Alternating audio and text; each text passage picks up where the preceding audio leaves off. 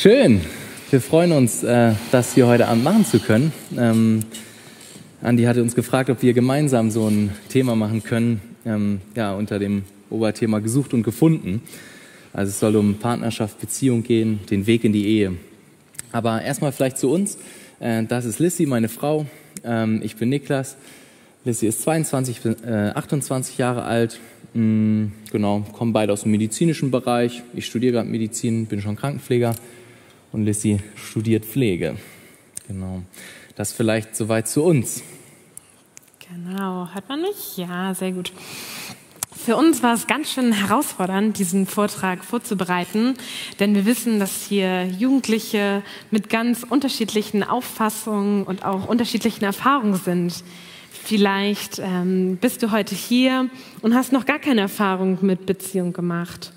Oder vielleicht hattest du schon eine langjährige Beziehung, die aber total in die Hose gegangen ist und nur tiefe Wunden hinterlassen hat. Oder du hattest schon so viele Beziehungen, die alle nicht funktioniert haben und du denkst, du findest nie den richtigen oder die richtige. Oder du hast schon in der Welt gelebt und du denkst, du hast eigentlich alles schon erlebt, was man erleben kann in Beziehungen oder in One-Night-Stands oder vielleicht steckst du gerade mitten in einer Beziehung, glücklich oder unglücklich.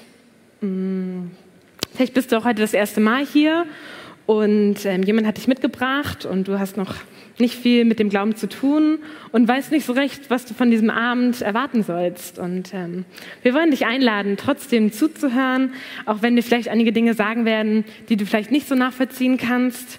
Ähm, wir wollen gerne all diese verschiedenen Punkte ähm, eingehen, doch dazu wird die Zeit nicht reichen. Aber wenn du Fragen noch offen hast am Ende, komm gerne auf uns zu. Und ähm, das, was André schon gesagt hat, wir werden am Ende da sein. Fragt uns gerne. Ja. Genau, lass uns starten. Ähm, heute wird es vielleicht einen kleinen Tick länger werden als äh, sonst, aber wir hoffen, dass das dadurch, dass wir uns auch immer abwechseln, auch äh, trotzdem gut zum Zuhören ist. Mhm.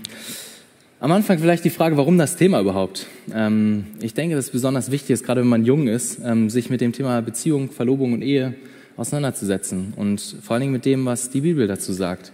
Ähm, denn es sind Entscheidungen, die getroffen werden, oft in den jungen Jahren, die sehr weitreichende Konsequenzen haben.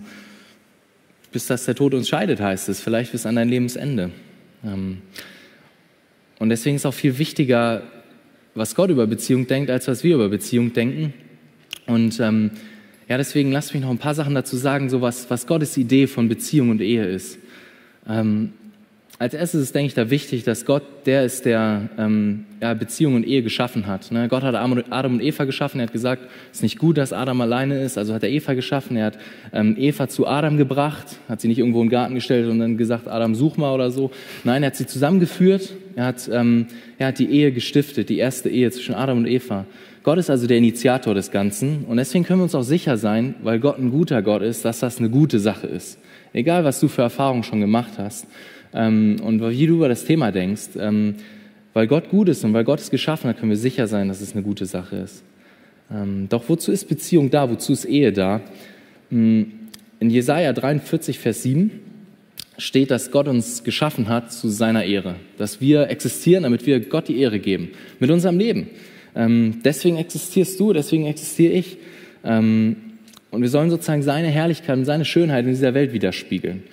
Und das ändert sich nicht, nur weil man jetzt einen Partner hat. Das ist sozusagen, wenn Gott das über uns Menschen sagt, dann ist das nicht auf einmal anders, nur weil, weil du jetzt einen Partner hast oder verheiratet bist. Ähm, sondern in Epheser 5 lesen wir, wie das auch ganz praktisch aussieht und ganz praktisch wird. Da steht, dass es ähm, in der Ehe um Christus und die Gemeinde geht. Ähm, und was das bedeutet, ist Folgendes, nämlich dass an deiner Beziehung und an deiner Ehe letztendlich die Welt sehen soll, wie sehr Gott seine Kinder liebt. Also, ich meine, Jesus hat sein Leben hingegeben für uns. Ne? Er hat sein Leben hingegeben. Und in der Ehe soll das wiedergespiegelt werden. Die Welt soll unsere Ehe anschauen und sehen, wow, so sehr liebt Gott seine Kinder. Das ist, das ist Gottes Gottes Auftrag, Gottes Idee von Ehe. Wir sind hier, um Gottes, Gottes Herrlichkeit wiederzuspiegeln, um seine Liebe, die er zu uns hat, als seine Kinder, wenn wir an Jesus glauben. Und ähm, das ist wirklich das, worum es geht. Ähm, und wie gesagt, deswegen ist es auch, wenn Gott der Initiator von Ehe ist, der Erfinder sozusagen, dann ist es halt auch äußerst relevant, was er von Ehe denkt und nicht in erster Linie, was ich darüber denke. Es ist so, wie wenn du eine neue Waschmaschine hast, dann ist auch nicht so relevant, ob du denkst, dass du weißt, wie das Teil funktioniert und wie es anzuschließen ist, sondern letztendlich hast du eine zuverlässige Quelle, wenn du die Bedienungsanleitung schaust. Ganz einfach. Und ähm, ich weiß, wir Männer sind oft stolz und wir denken, wir wissen, wie das geht und wir probieren einfach aus und das passt schon. Ähm, aber ich, und, und vielleicht kannst du auch ne, das irgendwie anschließen und es funktioniert irgendwie, aber vielleicht, keine Ahnung, machst du auch einen Fehler und das Ding geht kaputt. Und ich will dir sagen, nimm Gottes Bedienungsanleitung für Beziehung und Ehe ernst. Nimm das, was, der, was Gott uns in der Bibel darüber sagt, ernst. Und mach nicht denselben Fehler, den du vielleicht machst, wenn du einfach irgendwie ja, ein technisches Gerät ausprobierst und es dann irgendwie kaputt geht, weil du einfach schwerwiegende Fehler machst, weil du keine Ahnung hast, um es mal platt zu sagen. Also es ist äußerst wichtig, was Gott ähm, ja, darüber denkt, was Gott über Beziehung und Ehe denkt. Ähm, das Thema Ehe, ähm, auch wenn ich das jetzt so ein bisschen angerissen habe, wird nicht Fokus sein heute. Ähm, wir haben schon Ehe kürzen müssen und es ist einfach viel zu viel ähm, für, für sozusagen einen Abend. Deswegen werden wir das etwas ausklammern, aber es wird ähm, bestimmt noch mal einen anderen Abend geben, wo, wo das Fokus sein wird. Und wir wollen uns heute sozusagen so mit dem Weg in die Ehe beschäftigen, also all die Schritte und all die Punkte, die da vorkommen. Dazu haben wir vier Punkte mitgebracht. Ähm, die ersten drei sind ähm, bisschen länger oder sozusagen so und der vierte ist relativ äh, kurz. Ähm, erstens, Traummann oder Traumfrau oder auch biblische Partnerwahl oder was sagt die Bibel zur Partnerwahl. Ähm, zweitens, Kennenlernen aus der Ferne ähm, bis zum Zusammenkommen, bis man ein Paar ist. Drittens, Kennenlernen aus der Nähe, also wenn man dann zusammen ist, bis zur Verlobung. Ähm, und viertens, verlobt und, und jetzt. Das sind die vier Punkte, um die es gehen soll. Und so haben wir das gegliedert. Also lass uns anfangen. Traummann, Traumfrau. Was, was sagt die Bibel zur Partnerwahl? Wie sollen wir unseren Partner auswählen? Und hier möchte ich gleich mit einer Sache starten, die äußerst wichtig ist. Es gibt nämlich eigentlich nur eine Sache, wo die Bibel sagt, bei der Partnerwahl, das ist entscheidend. Wenn du das tust, handelst du richtig. Wenn du das nicht tust, sündigst du, handelst gegen Gottes Gebote und machst etwas falsch. Und das ist die Tatsache, dass wenn du an Jesus glaubst, wenn du sagst, ja, ich glaube daran, was Jesus getan hat am Kreuz, dann muss dein Partner auch an Jesus glauben. Dann hast du mit einem Nichtchristen nichts zu schaffen. Das sagt die Bibel dir ganz klar. Und das ist eigentlich das einzige biblische Kriterium für die Partnerwahl, was es, was es wirklich gibt. Alles andere sind Weisheitsfragen. Ist es weise, den und den äh, sich auszusuchen? Das, an, das ist sozusagen eine Sache. Aber das, was die Bibel, wo die Bibel wirklich klar ist, ist in diesem Punkt. Glasklar. Es ist falsch, wenn du an Jesus glaubst, einen Partner zu haben, der nicht an Jesus glaubt. Warum ist das so? Wir haben es eben schon eben schon angerissen, in Epheser 5, ne, geht es um Christus und die Gemeinde. Das, das, soll die Ehe ausstrahlen. Und das kannst du nicht ausstrahlen, wenn, du dein, wenn dein Partner nicht, nicht glaubt. Er mag noch so nett sein, er mag noch so süß sein, sie mag noch so sympathisch sein, noch so schön. Wenn du an Jesus glaubst und dein Partner nicht, sagt Gott dir hier ganz deutlich in seinem Wort, halt, stopp, keinen Schritt weiter. Tu das nicht, Darauf liegt kein Segen. Die Bibel hat einige Stellen, wo sie darüber spricht, einige. Ähm, aber ich möchte eine, eine gerne lesen, einfach um diesen Punkt nochmal auch zu betonen und euch zu zeigen, dass Gottes Wort einfach klipp und klar ist.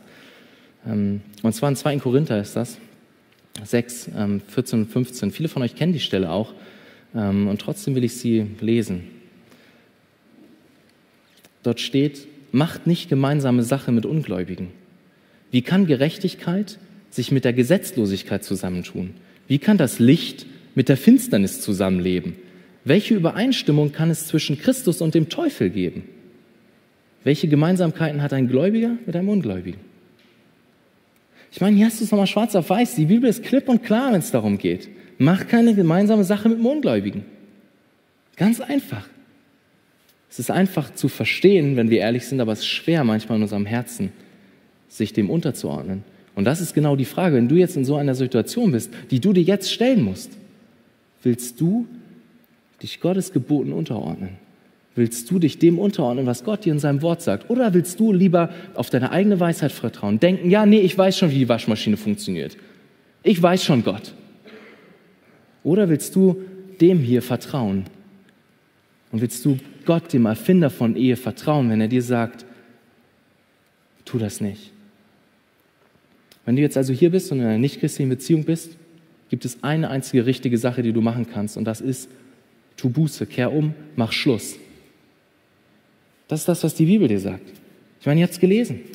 Das ist nicht meine Idee. Das ist Gottes Idee. Und wenn ich das so sage, mir fällt das auch nicht leicht, das zu sagen. Weil ich weiß, einige, einige sind hier, die haben genau mit dem Punkt zu kämpfen. Und das ist genau ein Punkt, in den ich gerade, zu dem ich gerade reinspreche. Und wenn ich es einfach machen würde, würde ich einfach nichts dazu sagen. Aber das ist das, was die Bibel dir sagt. Und deswegen ist es nur liebevoll, wenn ich dir das auch so deutlich sage. Also nimm Gottes Wort ernst. Der einzige Weg, der auf dem Segen liegt in deiner Situation, wenn du, darin, wenn du in so einer Situation bist, ist umzukehren, Schluss zu machen, das zu beenden. Alles andere ist falsch, sagt dir Gottes Wort ganz klar. Der Punkt ist uns halt so wichtig, weil er Gott eben so wichtig ist. Und da ist es so wichtig, straight zu sein und eben keine Ausreden zu finden, wie ein Date mit einem Nichtchristen ist doch eine gute Gelegenheit, um den Jungen vom Glauben zu erzählen und ihn in die Gemeinde einzuladen. Typische Ausrede, die ich schon öfter gehört habe. Oder das darf man alles nicht zu eng sehen. Die Jungs oder die Mädels in der Gemeinde sind viel langweiliger als in der Welt. Auch häufig. Oder natürlich will ich irgendwann einen Christen heiraten, aber das kann sich ja noch verändern. Er wird doch vielleicht durch mich Jesus kennenlernen. Wie wir gehört haben, macht keine Kompromisse, keine faulen Ausreden. Das ist sozusagen das einzige biblische Kriterium für die Partnerwahl. Ähm, und wie gesagt, es gibt noch einige andere Punkte, aber das sind eher Weisheitsfragen. Lass mich erklären, was ich meine. Zum Beispiel in, ähm, in Sprüche 21, Vers 19 steht, Besser ist es, in der Wüste zu wohnen, als bei einer zänkischen und zornigen Frau. Sagt die Bibel dir. Lass, lass mich erklären, was ich meine. Wenn du dir eine Frau suchst, die ständig nur auf Ärger aus ist, ständig nur auf Streit aus ist, dann kannst du sie natürlich heiraten. Und das wäre jetzt nicht Sünde, aber es wäre mit Sicherheit nicht sehr weise, das zu tun, denn du kannst der Bibel gut vertrauen, auch hier. Ja, es, es wird dir dann so gehen und du wirst sagen, ja, nee, es wäre besser, alleine in der Wüste zu wohnen, fernab von allem anderen. Also versteht, was ich meine. Es sind Weisheitsfragen. Männer können übrigens auch nicht gut sein. Aber die Bibel sagt das hier in dem Vers so mit Frauen, deswegen habe ich den Vers so ausgewählt, um, um deutlich zu machen, um was es geht. Ne? Es geht um sozusagen ähm, Weisheitsfragen. Und, und ich denke, da hat die Bibel auch einiges zu, sagen oder einige Punkte, die, die da wichtig sind. Ähm, und lasst uns, lasst uns da nochmal äh, ein bisschen drauf eingehen. Und zwar ähm, ist, ist erstmal wichtig, so den richtigen Fokus zu haben. Ne? Weil es geht so schnell, dass wir darauf fokussiert sind, wie finde ich den perfekten Traummann, die perfekte Traumfrau.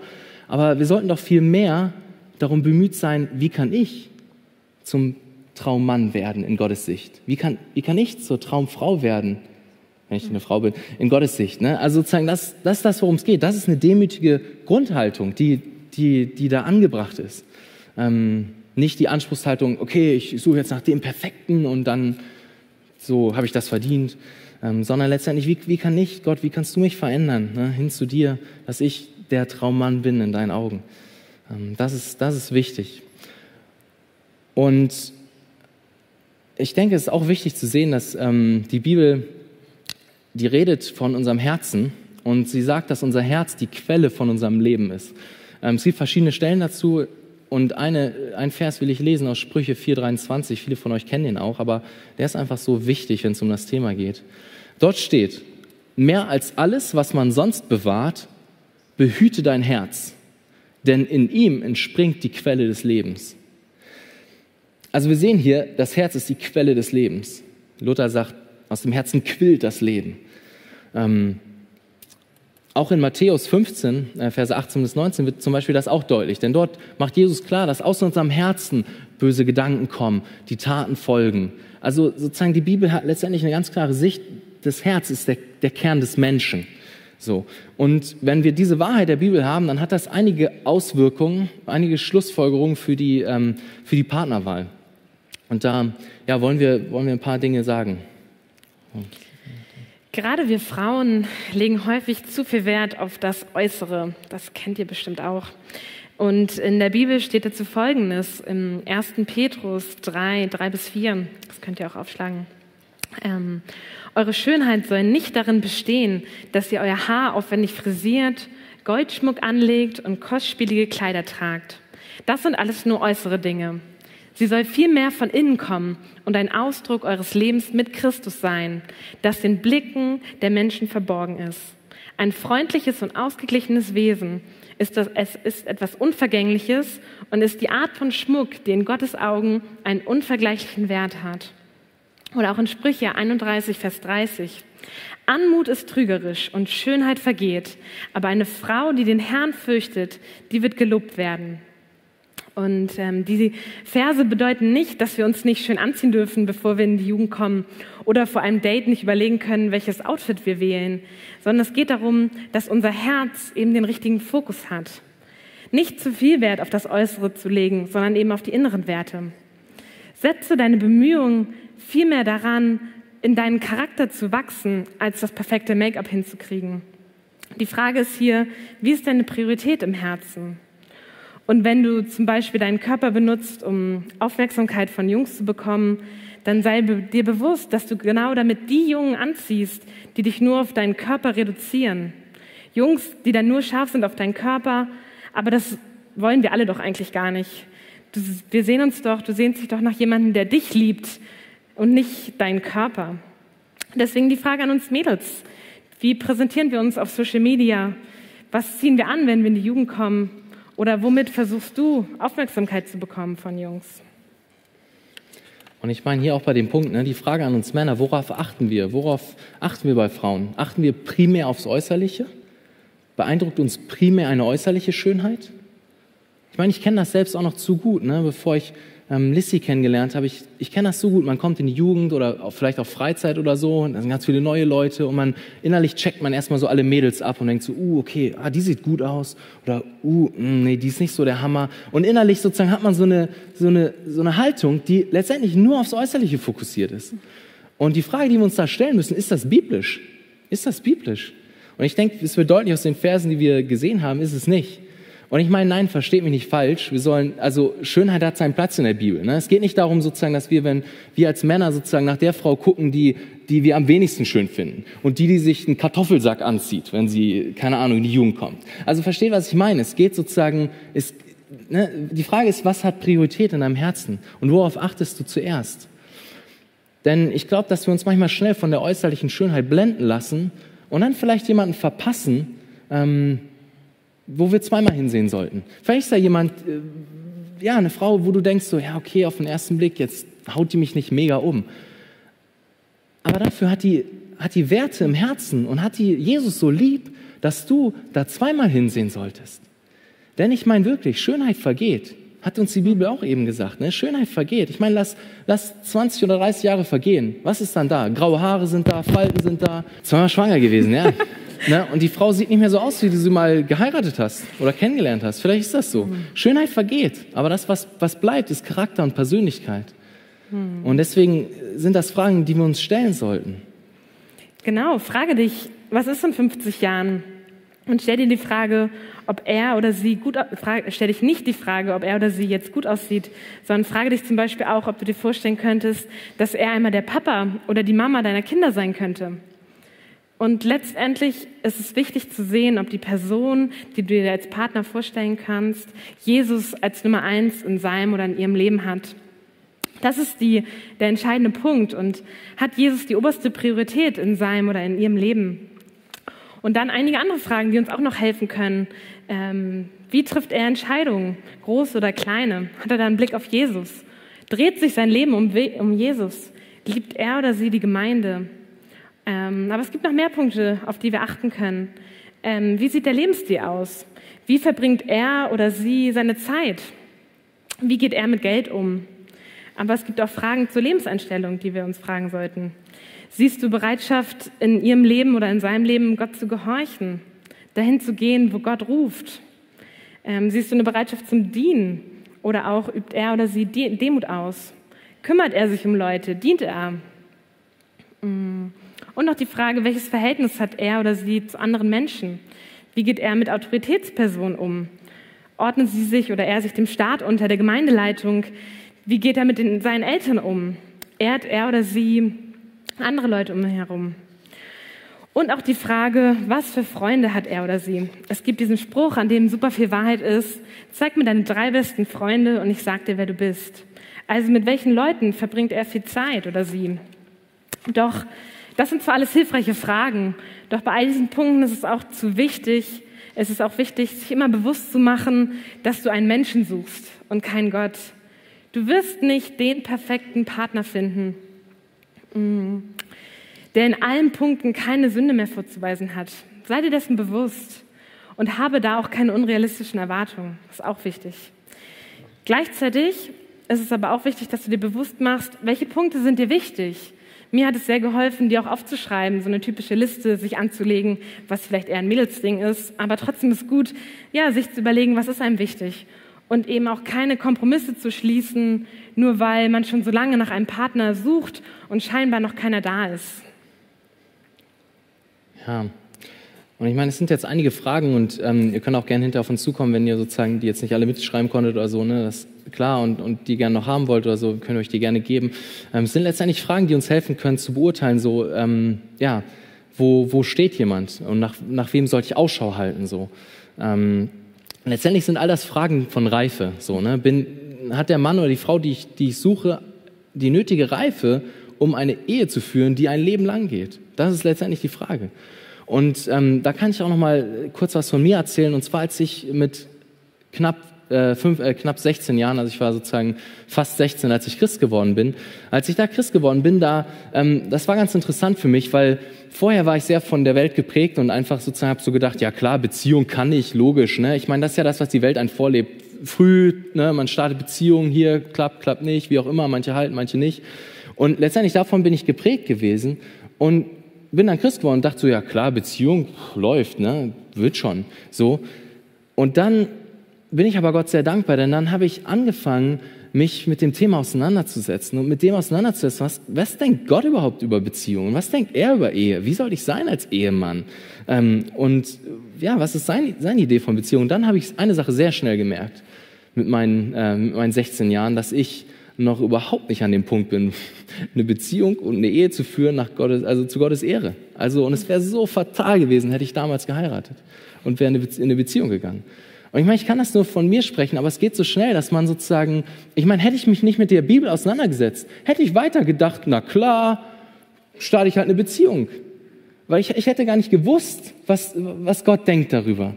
Und ich hätte gar nicht gewusst, ich wäre mir dem Problem gar nicht bewusst gewesen, was sozusagen in meinem Herzen noch fehlt, wo noch Reife nötig ist, was Gott sich wünscht, was, was, was überhaupt ein Ehemann nach dem Herzen Gottes ausmacht.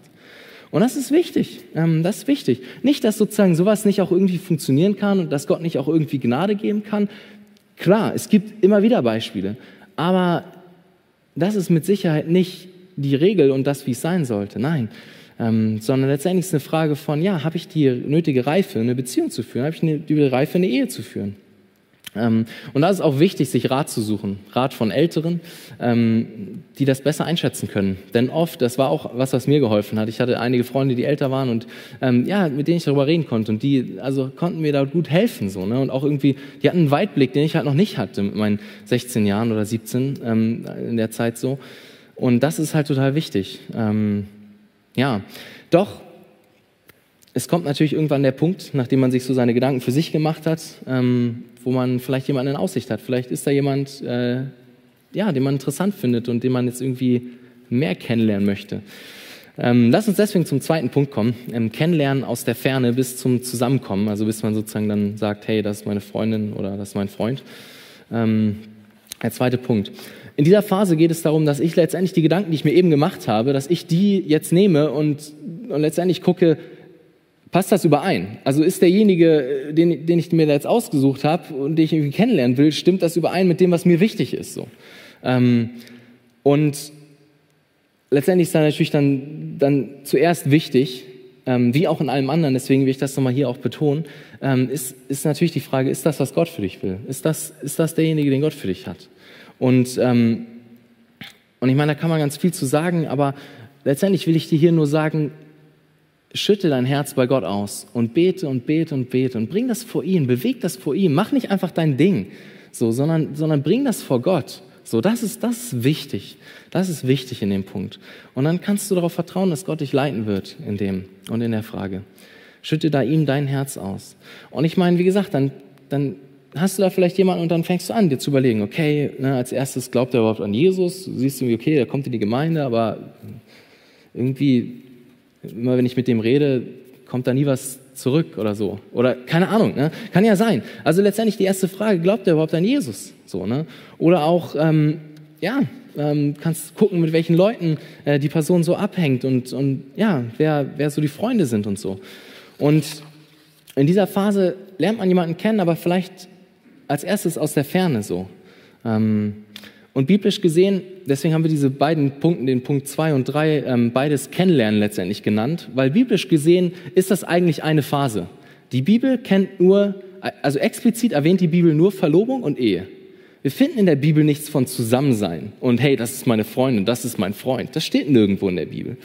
Ähm, die Bibel setzt aber ein Kennenlernen voraus. Denn wenn die Bibel uns sagt, wie unser Partner sein sollte, setzt es ja voraus, dass wir den kennenlernen, bevor wir uns mit dem verloben und sagen, hey, den heirate ich. Ist ja logisch. Ne? Ähm, also deswegen ist diese Phase auch da. Also das Kennenlernen ist da in der Bibel, aber es ist sozusagen nicht so explizit da. Und das Konzept von Zusammensein und von, hey, das ist jetzt meine Freundin, das ist mein Freund, das ist ein rein kulturelles Konzept, was wir in unserer Kultur haben. In anderen Kulturen ist das ganz anders. Ne? In anderen Kulturen suchen vielleicht auch die Eltern aus, wen du heiratest.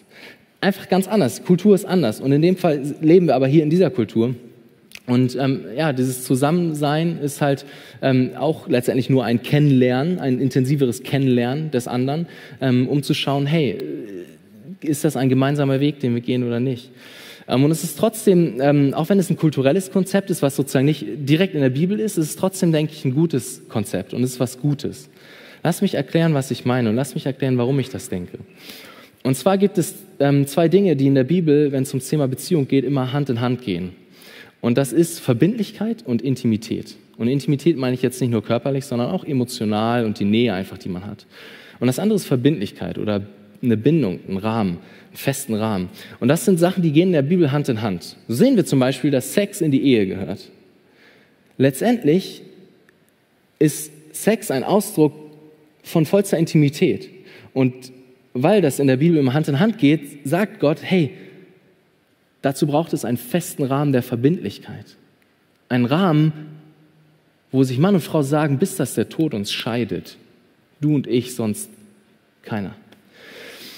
Das ist das letztendlich, was, was die Bibel dort hat. Und ähm, lasst uns noch mal erinnern, auch an den Vers, den wir eben gelesen haben, aus Sprüche 4,23. Ne? Dort steht, mehr als alles, was man sonst bewahrt, behüte dein Herz, denn in ihm entspringt die Quelle des Lebens. Wir werden also aufgefordert, unser Herz zu bewahren. Und wenn wir jemanden kennenlernen, dann ist genau dieses biblische Prinzip, dass wir unser Herz und das Herz des anderen bewahren, das entscheidende Prinzip, was über dieser Kennenlernphase stehen sollte und steht. Und so ist es, denke ich, vollkommen im Einklang mit der Schrift, wenn wir jemanden erstmal aus der Ferne kennenlernen und vielleicht einige Dinge schon da abchecken können und vielleicht merkt man ja dann schon, okay, nee, das ist doch nichts. Oder so. Ähm, deswegen ist das halt völlig in Einklang. Denn am Anfang, wenn ich jemanden, wenn ich jemanden kennenlerne und aus der Ferne kennenlerne, dann ist da halt noch keine Verbindlichkeit da. Ist ja logisch. Ne? Ich lerne einfach jemanden kennen, ich beobachte vielleicht jemanden, ich rede mal vielleicht jemanden, mit jemandem oder so. Es ist keine Verbindlichkeit da. Und weil keine Verbindlichkeit da ist, ist auch kein Raum dafür große emotionale Nähe, äh, Intimität, weder körperlich noch emotional. Logisch. Das ist das, was die, äh, was die Bibel uns sagt. Aber da, da wir unsere Herzen bewahren sollen, ist es letztendlich auch etwas Gutes, da vorsichtig zu sein und jemanden erstmal aus der Ferne kennenzulernen. Denn wenn ich gleich damit starte, jemanden zu daten, jemanden, nicht mit jemandem zu treffen, ähm, ganz viel mit dem zu schreiben, zu telefonieren, dann wächst sofort und schnell ein großes Maß an sozusagen ähm, Intimität. Ne? An, nicht unbedingt körperlich, aber einfach an emotionaler Nähe. Man teilt was, man, und das, das wächst einfach total schnell. Und gleichzeitig ist noch überhaupt keine Verbindlichkeit da.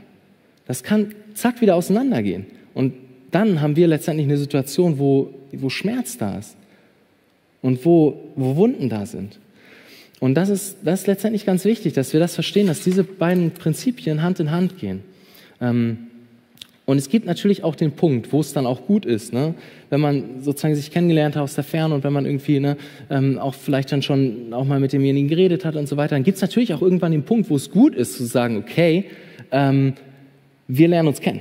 So, ne? Und wo es gut ist, miteinander zu reden und zu sagen, okay, wir lernen uns kennen, es ist ein Kennenlernen, es kann auch auseinandergehen, das ist mir nicht bewusst, aber hey, ne, wir lernen uns jetzt kennen, das ist meine Freundin, das ist mein Freund, so, ne? das, was, die, was man dann vielleicht als Zusammensein nennt. Aber hier ist halt auch so wichtig, ähm, dass wir da auch verstehen, unsere Kultur verbindet halt mit Zusammensein auch ganz schnell etwas, okay, das ist auch was Festes. Natürlich auf der einen Seite auch was total, okay, man kommt zusammen, geht wieder auseinander und so weiter, aber gleichzeitig gibt es auch das, dass man sich halt wünscht, dass es irgendwie hält. So, ne? und, ähm, und lass uns da aber immer wieder erinnern, so, ne, dass, dass dieses Kennenlernen in der Bibel halt ein Kennenlernen ist, nicht mehr und nicht weniger. Es ist natürlich, wenn man sagt, hey, man, man ist zusammen und wir wollen uns jetzt wirklich kennenlernen, ne, das ist natürlich was Festeres als am Anfang, wo man jemanden nur beobachtet und vielleicht mal redet oder so und dann nicht mehr mit ihm redet oder so. Das ist irgendwie, ne, ähm, natürlich ist es etwas Festeres und das ist auch gut so, ähm, dass es etwas Festeres ist. Aber es ist eben wichtig zu sehen, dass es halt, ähm, ja, nur ein Kennenlernen ist aus, aus Sicht der Bibel, so, ne. Mhm. Wir haben auch noch mal überlegt, ähm, was das vielleicht auch praktisch bedeuten kann und haben Ideen gesammelt, wie man sich halt gut aus der Ferne kennenlernen kann. Ähm, wo ein Punkt viel ist, unternehmt etwas in Gruppen. Nach dem Sonntagsgottesdienst ähm, geht immer eine ganze Reihe aus der Jugend essen. Fahrt da mit. Eine super Möglichkeit, um sich kennenzulernen. Oder unterhaltet euch nach der Jugend. Ähm, macht zusammen einen Dienst in der Gemeinde. Ich habe gehört, im Küchenteam kann man auch gut beim Abwaschen sich kennenlernen. Oder ähm, fahrt mit auf die Evangelisationseinsätze nach Altona. Oder mein ganz persönlicher Tipp, Freizeiten sind auch immer sehr gut, um sich kennenzulernen. Also. Ja. Und hey, ähm, kann auch nochmal betonen, ne? hol dir da Rat ein, hol dir Rat ein. Das habe ich eben schon betont, aber was, was, was, was denke ich so wichtig ist bei dem Thema, weil wir so schnell denken, wir haben die Weisheit mit Löffeln gefressen. Ähm, aber ich, ich kann dir nur sagen, ja, hol dir Rat ein. Hol dir Rat ein von Freunden, die, die dich genug lieben, um dir zu sagen, hey, ich glaube, das ist nichts. Ich glaube, das, also ich sehe das nicht. Frag, such nicht nur Rat von Leuten, die dir sagen, ja, hey, cool, ich freue mich voll für dich und so. Das ist total gut und das ist nichts Falsches. Versteh mich nicht falsch. Aber hab Freunde, die, wenn sie das denken, natürlich müssen sie das nicht sagen, wenn sie es nicht denken, aber wenn sie es denken, dass sie dann sagen, hey, ich sehe das nicht. Dass die, die, die, die, dich so sehr lieben, dass sie dir das ins Gesicht sagen würden. Und nicht, die einfach nur Honig um den Mund schmieren und du hinterher da bist, denkst, jo, alles ist cool und dann läuft's halt und irgendwie läuft's gar nicht. Also hol dir Rat. Ähm, die Bibel sagt uns, ähm, sagt uns das auch immer wieder in Sprüche 15, 22 zum Beispiel. Dort steht, wo keine Beratung ist, da scheitern Pläne. Wo aber viele Ratgeber da sind, da kommen sie zustande. Einfach nur ein Spruch, der, ja, der uns das auch zeigt. Und nach einem Kennenlernen aus der Ferne merkst du vielleicht schon, dass sie oder er nicht der Richtige ist, weil sie vielleicht gar nicht in die Gemeinde kommt oder nur ganz selten mal und Jesus irgendwie gar nicht so richtig lieb hat. Oder äh, du hast vielleicht dir Rat gesucht und das Jugendteam, dein Pastor, dein Hauskreisleiter, dein, dein, dein bester Freund sagt dir, nee, ich glaube nicht. Und du überlegst und betest natürlich weiter drüber und du hörst irgendwie von, von drei anderen nochmal unabhängig davon, nee, irgendwie, ich sehe das mit euch nicht so dann kann es sein, so, hey, okay, das ne, kann dann sein, dass Gott das benutzt, um dir einfach zu zeigen, okay, das ist nicht der Weg, den du gehen solltest. Ähm, und dann ist auch gut, denn an dem Punkt, wo noch nicht so viel Intimität gewachsen ist, wo man sich primär aus der Ferne kennengelernt hat, kann man das auch noch relativ gut beenden, ohne dass viel Wunden und viel Schmerz entsteht. Ähm, und auf der anderen Seite kann man ja auch schon einige Dinge auch kennenlernen aus der Ferne. Ähm, und das ist total gut, das haben wir eben schon auch äh, gehört. Und trotzdem gibt es auch irgendwann den Punkt, wo man merkt, okay, wir kommen jetzt hier nicht mehr weiter so. Ne? Ich kann zwar jemanden beobachten und so weiter, aber wie soll ich dann rausfinden, was er oder sie über Ehe denkt oder ob er Kinder will oder wenn ja, wie viele und so. Das kann ich natürlich irgendwann nicht mehr rausfinden durch Beobachten. Ne? Da, da, muss ich mit jemandem reden, da muss ich sozusagen auch, auch Gespräche führen ne? ähm, und sich irgendwie kennenlernen, kennenlernen aus der Nähe. Ähm, und deswegen, ja, lass uns zum dritten Punkt kommen wenn es dann weitergeht, wenn es dann konkreter wird. Kennenlernen aus der Nähe bis zur Verlobung. Und hier denke ich, ist nochmal wichtig zu sehen, dass das natürlich auch ein fließender Übergang ist. So, ne? Ich meine, ähm, wenn wir das jetzt so stark trennen, dann ist es vielleicht halt auch manchmal nicht so leicht zu verstehen, aber es ist natürlich auch ein fließender Übergang so, weil klar, ich beobachte vielleicht jemanden zuerst und dann fange ich an, mit dem zu schreiben oder so oder sozusagen, ne, und habe mal ein Gespräch mit dem und vielleicht sagt man nicht sofort, hey, wir sind jetzt zusammen. Aber es ist ein fließender Übergang, aber ähm, es ist auch wichtig, dass du halt da das Herz von dir und das Herz des anderen bewahrst. So, ne? Das ist ähm, das ist wichtig. Und so vielleicht auch nochmal ein Wort, ähm, ja, ein Wort an uns Männer. Ähm, es ist auch gut, wenn wir mehr und intensiver mit einer Frau reden, und sonst reden wir jetzt nicht mit allen Frauen ganz viel, dass wir dann auch den Mut haben, einfach die Karten offen zu legen und nicht irgendwie die ganze Zeit so und man sagt nichts und die Frau denkt sich die ganze Zeit, hä, warum redet er die ganze Zeit mit mir und was will der von mir? Nein, hey, Männer, habt den Mut, einfach zu sagen, ich würde dich gern kennenlernen, ist das okay für dich? Ganz entspannt, ne? einfach mal miteinander reden, mal schreiben. Ja, was kann passieren? Ist klar, es kann passieren, dass sie sagt, nee, möchte ich nicht, sorry, oder nee, das kann ich mir irgendwie nicht so vorstellen. Okay, aber dann dann müsst ihr das akzeptieren und das ist wichtig, das dann auch zu akzeptieren, aber es ist so viel besser, diesen Weg zu gehen, als wenn alles so unklar ist. Und als wenn man so mit verdeckten Karten spielt. Ähm, es ist immer gut, ja, offen zu, zu sein da in dem Bereich. Und ähm, ja, Gleichzeitig denke ich, ist aber auch so wichtig, dass wir irgendwie auch in der Gemeinde einen Rahmen haben, wo wir auch als Geschwister miteinander reden können, ohne dass gleich alle anfangen zu tuscheln und ohne dass gleich irgendwie alle äh, sich Hintergedanken machen und so weiter. So die Bibel sagt, wir sind Brüder und Schwestern. Ne? Das ist auch irgendwie auch eine Wahrheit, die da ist. So, ne? Und ähm, das heißt, irgendwie sollten wir da auch einen Umgang finden, der irgendwie auch, auch normal ist, so, ne? wo man auch irgendwie mal reden kann und es ist nicht irgendwie gleich komisch. Mhm. Ähm, das ist auch wichtig. Voll.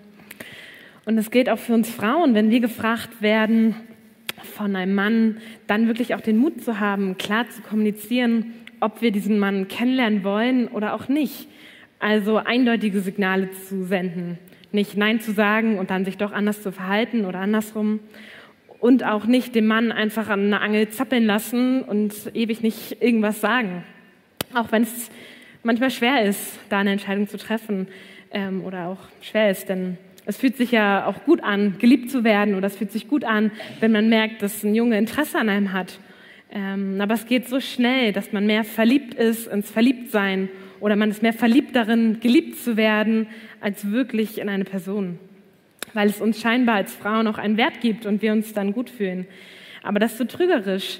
Ähm, die Frage ist, will ich nur Bestätigung oder habe ich wirklich ernsthaftes Interesse an einer Beziehung? Ähm, dann go for it. Aber wenn nicht, dann nein.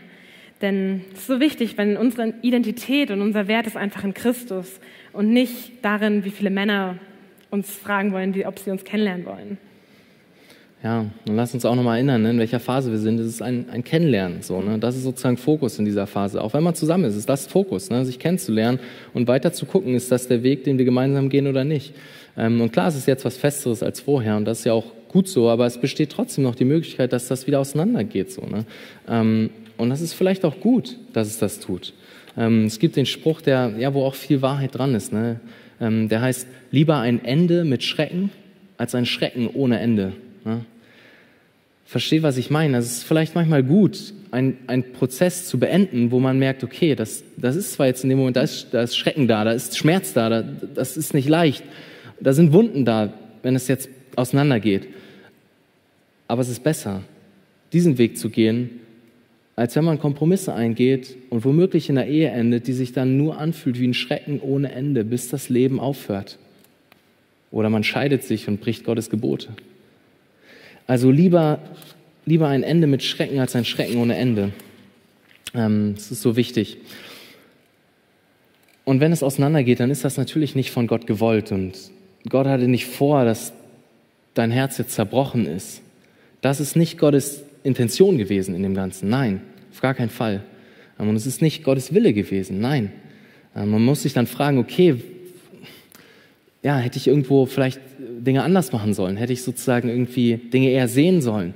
Ähm, oder war ich geblendet von meinen eigenen Emotionen und wollte irgendwie nur Bestätigung und habe ich durch meine Sünde den anderen verletzt? Das muss man sich fragen und da auch Buße tun, wenn man merkt, Jesus überführt einen. Jesus hat nicht vorgesehen, dass wir diese Wunden der Trennung in uns tragen und trotzdem kann es der Weg der Weisheit sein auf lange Sicht. Trotzdem kann es dann die richtige Entscheidung sein, weil man auf lange Sicht merkt, hey, ich kann Gott mehr die Ehre geben, wenn ich nicht diesen Weg weitergehe und mit der Person zusammen bin und dann womöglich noch heirate, als wenn ich die Person heirate. Ähm, denn auch hier ist immer wieder die Frage, ne, bei dem Thema so wichtig, immer wieder die Frage sich zu stellen, hey, können wir beide zusammen Gott mehr ehren und seine Liebe mehr und besser widerspiegeln in dieser Welt als alleine? Das ist ein biblischer Fokus, das ist ein Fokus, den die Bibel hat. Aber was, was gibt es noch für Prinzipien, die uns jetzt leiten sollen in dieser Phase, wo man irgendwie zusammen ist, wo man sagt, hey, das ist meine Freundin, wir lernen uns kennen, wir ne, treffen uns, wir verbringen Zeit miteinander. Ähm, und ich denke, wie ich schon gesagt habe, ähm, das oberste Prinzip, behüte dein Herz. Ähm, also sei bedacht darauf, wie viel emotionale Nähe du zulässt, wie viel Tiefgang du zulässt, ähm, wie viel Vertrautheit wächst. Ähm, und schau, ob das übereinstimmt mit dem Maß an Verbindlichkeit, was da ist. Oder ist es so, dass, dass keine Ahnung, der Mann letztendlich nicht, sich überhaupt nicht sicher ist und eigentlich irgendwie sehr viel zweifelt und sich denkt, ach, ach keine Ahnung. So, dann, dann behüte da dein Herz als Frau. Und andersrum auch. Das ist so wichtig. Doch sei dir auch bewusst, dass Beziehung immer ein Wagnis ist. Auch wenn du alles perfekt machst, wird es den Punkt geben, wo du dem anderen Vertrauen schenkst, dich öffnest, etwas teilst und dich damit verletzbar machst. Und sollte es dann auseinandergehen, wird es nicht spurlos an dir vorbeigehen. Und ja, es wird schmerzhaft sein, doch das ist auch das Wagnis, was wir eingehen, wenn wir Beziehungen, Freundschaften, egal welcher Natur mit anderen Menschen eingehen. Wir machen uns verletzlich. Und ich weiß, dass es vielen von euch auch schon so gegangen ist. Viele von euch haben zum Teil immer noch mit dem Schmerz einer zerbrochenen Beziehung zu kämpfen. Doch lasst mich euch ermutigen. Auch wenn wir uns verletzlich machen, dürfen wir uns doch der Sache ganz gewiss sein nämlich dass wir einen liebenden Vater im Himmel haben, der mehr als fähig ist, unsere zerbrochenen Herzen wieder zu heilen. Jesus, der dein Herz gemacht hat, weiß sehr wohl, wer dieses auch wieder heilen kann. Und auch wenn es ein Prozess ist und es auch manchmal länger dauert, so ist er doch treu und wird Hoffnung und Trost und Heilung geben. Doch damit eben möglichst wenig Verletzung entsteht und du dein Herz und auch das Herz des anderen behütest, nochmal einige praktische Ideen, wie wir uns auch aus der Nähe kennenlernen können. Eben nicht nur die ganze Zeit Filme auf dem Sofa zusammen zu gucken, wo man sich praktisch gar nicht weiter kennenlernen kann, sondern vielmehr einen Rahmen zu schaffen, wo man auch gut reden kann. Also zum Beispiel zu telefonieren.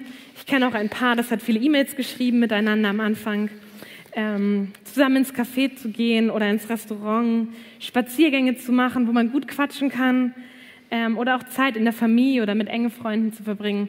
Alles gute Möglichkeiten, um sich auch wirklich tiefer und besser kennenzulernen. Ja. Noch ein Wort auch an euch Männer. Ähm, seid auch vorsichtig, was körperliche Berührung angeht. Ähm, denn wenn du die Hand einer Frau hältst, dann hältst du auch ihr Herz. Und wenn du nicht bereit bist, ihr Herz zu halten und dich verbindlich an ihre Seite zu stellen, ähm, hast du auch kein Recht, ihre Hand zu halten. Ähm, und das leitet uns auch über zum nächsten Prinzip, was, was wir in der Bibel sehen. Ähm, und das ja, ist, ist, ist das Prinzip, halte dich rein. Es ist ein biblisches Prinzip, was nicht nur in dieser Phase, aber vielleicht besonders in dieser Phase und auch in der Phase von Verlobung besonders wichtig ist. Halte dich rein, im Herzen und auch körperlich. In der Bibel ist Sex etwas unglaublich Kostbares. Es ist so kostbar, dass es, wie ich schon gesagt habe, einen festen Rahmen in der Ehe hat. Und es gehört in die Ehe und nirgendwo anders hin.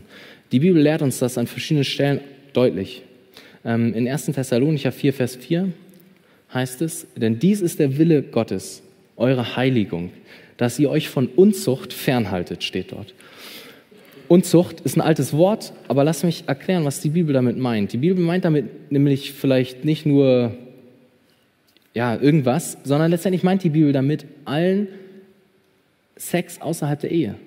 Das ist letztendlich das, was die Bibel unter dem Wort Unzucht versteht. Ähm, allen Sex außerhalb der Ehe. Die Bibel verbietet also nicht nur irgendwie den sexuellen Akt an sich, sondern auch alles, was dahin führt. Petting, gegenseitige sexuelle Befriedigung, egal wie, ob mit deiner Hand über der Hose deiner, Freund, deiner Freundin oder deines Freundes oder darunter. Ähm, das sind alles Dinge, die in den sicheren Rahmen der Ehe gehört, wo ein geschützter Raum der Geborgenheit da ist, wo dann tiefste, äh, tiefste ähm, Intimität, emotional und auch körperlich da sein kann.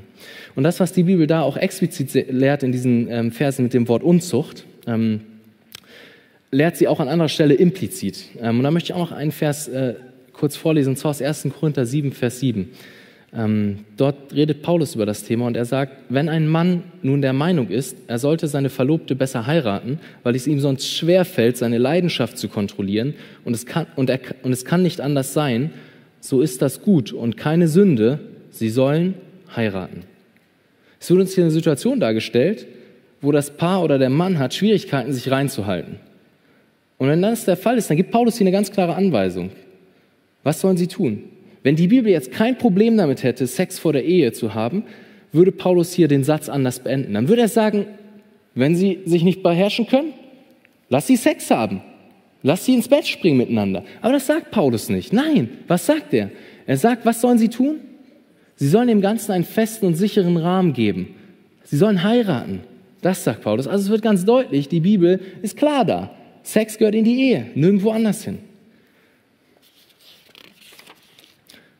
Doch halte dich auch in Gedanken rein. Ähm, Jesus lehrt uns das in der Bergpredigt, dass sexuelle Unreinheit nicht nur körperlich und in der Tat anfängt, sondern auch in Gedanken. Es ist das, wie ich denke, was ich in meinen Gedanken mache. Ob ich da als Mann anfange, die Frau auszuziehen und, und meine Verlobte mir nackt vorzustellen und mich damit zu befriedigen. Da fängt das an. In der Ehe hat das Raum, aber nicht vor der Ehe. Sich reinzuhalten heißt auch ganz praktisch, klare Grenzen zu setzen. Redet darüber, was ist okay für euch. Für manche heißt das, sich nicht zu küssen, bis man heiratet. Sei da radikal, wenn das nötig ist. Mach klare Grenzen, setz klare Grenzen. Zum Beispiel auch, man kann auch sowas sagen wie, okay, keine Berührung im Boxershorts-Bereich und Bikini-Bereich oder so. Das ist einfach tabu bis zur Ehe. Setzt euch klare Grenzen, redet darüber miteinander. Und auch ihr Mädels, also steht für diese Grenzen ein. Auch wenn es dem Mann vielleicht in mancher Situation schwerfällt, für die Grenzen einzustehen, weil manchmal fällt es uns leichter als Frauen, da wirklich auch die Grenzen einzuhalten. Und hier können wir ganz praktisch auch den Mann unterstützen. Ähm, aber wir können auch das Gegenteil. Wir Frauen, wir haben auch eine große Macht über Männer, die wir uns, glaube ich, manchmal gar nicht so bewusst sind. Aber wir können sehr gut manipulieren. Wir wissen, wie wir manchmal den Männern den Kopf verdrehen ähm, oder wie wir sie schwach machen können, um das zu bekommen, was wir wollen, egal wie. Ähm, das kenne ich selbst nur zu gut. Und das ist so wichtig, also so wichtig, sich zu sagen, ähm, dass wir uns nicht wichtiger machen als Jesus im Leben deines Freundes. Die Frage ist, liebe ich Jesus mehr als mich selbst?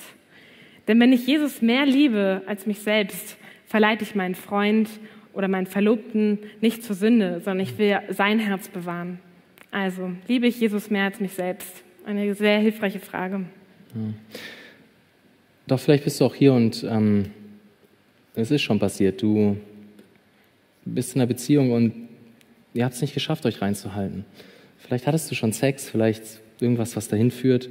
Ähm, aber ich möchte auch ein paar Worte an dich richten. Ähm, Lissi und ich sind auch gefallen in unserer ähm, Zeit, wo wir uns kennengelernt haben und haben uns nicht immer reingehalten. Und ähm, ja, Jesus ist auch unseren Weg, äh, ist auch einen Weg mit uns gegangen, uns davon zu überführen. Und es war ja schmerzhaft und es war schwierig. Und wir hatten eine Zeit, wo wir als, wo wir verlobt waren, drei Monate lang keinen Kontakt hatten, weil wir Jesus gesucht haben, dass er unser Herzen verändert und dass wir wirklich Buße darüber tun. Ähm, und vielleicht geht es dir genauso, dass du hier bist und ja, du lebst nicht in Reinheit. Ähm, so möchte ich auch dich fragen zuerst, Hast du Buße darüber getan? Das ist das Entscheidende. Hast du Buße? Hast du dich abgewendet von der Sünde? Siehst du es als etwas Falsches? Und hast du gesagt, nein, das möchte ich mehr, hast dich abgewendet davon und dich Jesus zugewendet?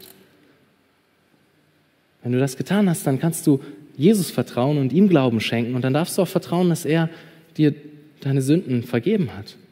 Und dann darfst du auch vertrauen, dass sein Opfer am Kreuz ausreicht, dass du da nichts hinzufügen musst, dass du einfach, dass dir vergeben ist in Christus. Da darfst du darauf vertrauen und du darfst auch Mut haben. Das durften wir auch erleben, wie Jesus auch Dinge wiederherstellen kann und wie er verändern kann und Heilung und Wiederherstellung schenken kann, wenn wir Buße tun und, und ja, seinem Evangelium glauben. Gott kann und, und wird heilen und wiederherstellen. Ähm, ja. Noch ein letztes Prinzip. Ähm, verbringt auch geistliche Zeit miteinander. Es ist so wichtig, besonders auch in dieser Phase, auch geistliche Zeit miteinander zu verbringen. Betet miteinander, lest zusammen die Bibel, äh, macht stille Zeit zusammen. Lasst, klammert euren Glauben nicht aus in der Beziehung. Lebt es zusammen. Denn in dieser Phase werden die Grundsteine gelegt für die Beziehung und dann auch für die Ehe. Wenn ihr in der Beziehung schon nie miteinander gebetet oder Bibel gelesen habt, dann ist es auch sehr wahrscheinlich, dass das in der Ehe wenig stattfinden wird oder es euch zumindest äußerst schwer fallen wird, das zu tun. Ähm, es werden Grundsteine gelegt, also verbringt auch geistliche Zeit miteinander. Das ist wichtig. Ähm, ja, dass ihr auch, auch euch in dem Bereich kennenlernt, sage ich mal. Doch dann bleibt ja, noch, bleibt ja jetzt noch die Frage, wann sollte man sich verloben? Was ist Verlobung überhaupt in der Bibel? Ähm, lasst uns dazu auch noch ein paar äh, Sachen angucken. Und zwar erstmal, was ist Verlobung aus biblischer Sicht? Worum geht es da? Letztendlich ist es das gleiche Bild mit Christus und der Gemeinde. Aktuell sind wir sozusagen mit Jesus verlobt. Das Hochzeitsfest, das kommt erst noch. Wir als seine Braut bereiten uns vor auf, auf das große Fest, auf die, die Hochzeit, die noch kommt. Und wir sind aktuell verlobt mit ihm. Um es in einem Satz zu sagen, was ist Verlobung in der Bibel? Es ist das feste Versprechen, sich zu geben, ja, wir werden heiraten. Es ist sozusagen der erste Schritt der Ehe. Das heißt, okay, jetzt ist die Prüfungsphase vorbei und jetzt sagen wir, wir werden heiraten. Es ist nicht noch, wir prüfen uns noch weiter und vielleicht lösen die Verlobung einfach wieder auf. Nein, es ist Prüfungsphase vorbei, jetzt heiraten wir. Ich verspreche dir, dich zu heiraten. Das ist das, was Verlobung ist. Und so verstehen wir dann auch, wenn die Bibel sozusagen darüber redet, was, es, was Verlobung ist und auch was, was es heißt, eine Verlobung aufzulösen. Wir sehen das in, ähm, in der Weihnachtsgeschichte. In Matthäus 1, Vers 19. In Vers 18 hat, ähm, hat uns Matthäus erzählt, dass Maria mit Josef verlobt war und ähm, Maria ist schwanger und Josef erfährt das und dann sagt Josef in Vers 18, aber Josef, ihr Mann, der gerecht war und sie, und sie doch nicht der öffentlichen Schande preisgeben wollte, gedachte, sie heimlich zu entlassen. Was sagt Josef hier? Josef sagt, dass er Maria entlassen wollte. Warum? Weil er dachte, dass sie fremdgegangen wäre, dass sie die Ehe gebrochen hätte, die Verlobung gebrochen hätte. Und interessant ist auch, das Wort für entlassen ist letztendlich das gleiche Wort wie Ehescheidung. Man könnte auch sagen, Josef hat überlegt, sich heimlich von ihr scheiden zu lassen. Die Bibel benutzt das gleiche Wort für die Verlobung auflösen wie für Ehescheiden. Das ist in der Bibel das gleiche. Und dementsprechend ist es halt, ist eine Ehescheidung ist nur möglich bei Ehebruch. Das sagt uns die Bibel. Und eine Verlobung auszulösen ist auch nur möglich bei Ehebruch. Eine Verlobung ist nicht mal was, was man mal eben schnell macht, wo man sich mal eben schnell verlobt und dann guckt man halt und dann guckt man halt mal, wie es weitergeht und wenn man es wieder auflöst, löst man es wieder auf. Nein, Verlobung in der Bibel ist das feste Versprechen, zu sagen, ja, wenn der Mann der Frau sagt, ja, ich werde dich heiraten. Oder willst du mich heiraten? Und sie sagt, ja, wie auch immer. Also, ne? Aber sozusagen versteht, was ich meine. Das ist, das ist das, was Verlobung aus Sicht der Bibel ist. Nicht mehr und nicht weniger. Ähm, doch dann ist natürlich die Frage, wann bin ich bereit, mich zu verloben? Und letztendlich ist das die gleiche Frage wie, wann bin ich bereit, eine Ehe zu führen? Ähm, und die Bibel gibt uns hier kein klares Fünf-Punkte-Schema, was wir einmal abarbeiten und dann wissen wir es ganz genau und sind völlig safe und so weiter. Nein, so einfach ist es nicht. Aber es gibt einige Richtlinien, einige Punkte, die, denke ich, ähm, uns da helfen können, einige Prinzipien. Ähm, letztendlich ist eine Frage von, habe ich die Reife, eine Ehe zu führen? Ist nicht nur die Frage, habe ich die Reife, gerade irgendwie diese Verlobung zu machen und irgendwie diese Frau in meinem Leben zu haben, ja, die ich jetzt noch gefragt habe, ob sie mich heiraten will. Nein, ist die Frage, will, dadurch, dass es der erste Schritt der Ehe ist, ist die Frage, bin ich bereit, eine Ehe zu führen? Habe ich die geistige, aber auch menschliche Reife dazu? Ähm, und da können, können wir uns natürlich einige Punkte anschauen, die uns da helfen können, das zu beurteilen. Und ich denke, als erstes ist es wichtig, natürlich sich die Frage zu stellen, ob ich überhaupt weiß, was die Bibel zur Ehe sagt. Habe ich mich damit beschäftigt, was es heißt, ein Ehemann nach dem Herzen Gottes zu sein, eine Ehefrau nach dem Herzen Gottes zu sein? Habe ich Bibelstellen dazu gelesen? Habe ich vielleicht auch ein Buch darüber gelesen? Oder auch mehrere Bücher? Letztendlich auch hier die Frage, kenne ich die Bedienungsanleitung Gottes für Ehe? Oder rutsche ich da einfach so rein wie mit der Waschmaschine und probiere einfach mal aus und mache vielleicht schwerwiegende Fehler, wo du Konsequenzen tragst dein Leben lang? Weil in den ersten Jahren der Ehe du deine Frau so sehr verletzt, weil du keine Ahnung hast von Ehe, dass ihr jahrelang mit dieser Verletzung zu tun habt. Das kann sein. Also beschäftige dich damit. Und ich sollte mir auch die Frage stellen, bin ich bereit, ein Kind großzuziehen? Und das mag vielleicht jetzt gerade einige überraschen, dass ich den Punkt auch sage, aber wenn du heiratest, dann kann es passieren, dass du schon gleich Vater wirst oder Mutter wirst. Kein Verhütungsmittel ist 100% sicher. Und wenn du heiratest, solltest du auch bereit sein. Denk nicht menschlich und ja, ich plane das und in 20 Jahren oder 10 oder 5 oder keine Ahnung. je nachdem wie früh du äh, dich verlobt hast. ne? Also sozusagen, was, was ist der Punkt? Ne? Ähm, sei bereit, frag dich die Frage, bin ich bereit dazu, ein Kind großzuziehen? Und natürlich wird Jesus auch Gnade schenken in dem Prozess. Das ist auch wichtig zu betonen. Ne? Du kannst nicht vorher dich auf alles vorbereiten. Aber die Frage ist, nimmst du deine Verantwortung wahr? Nimmst du deine Verantwortung wahr, ist die Frage. Kein Fußballer, der ein wichtiges Spiel hat, würde sagen, oh, ich probiere einfach mal und, oh ja, okay, das ist zwar Champions League Finale, aber ah, ich trainiere nicht. Nee, komm, die Woche, kein, kein Problem. Ich, ich probiere einfach mal, wie das so klappt.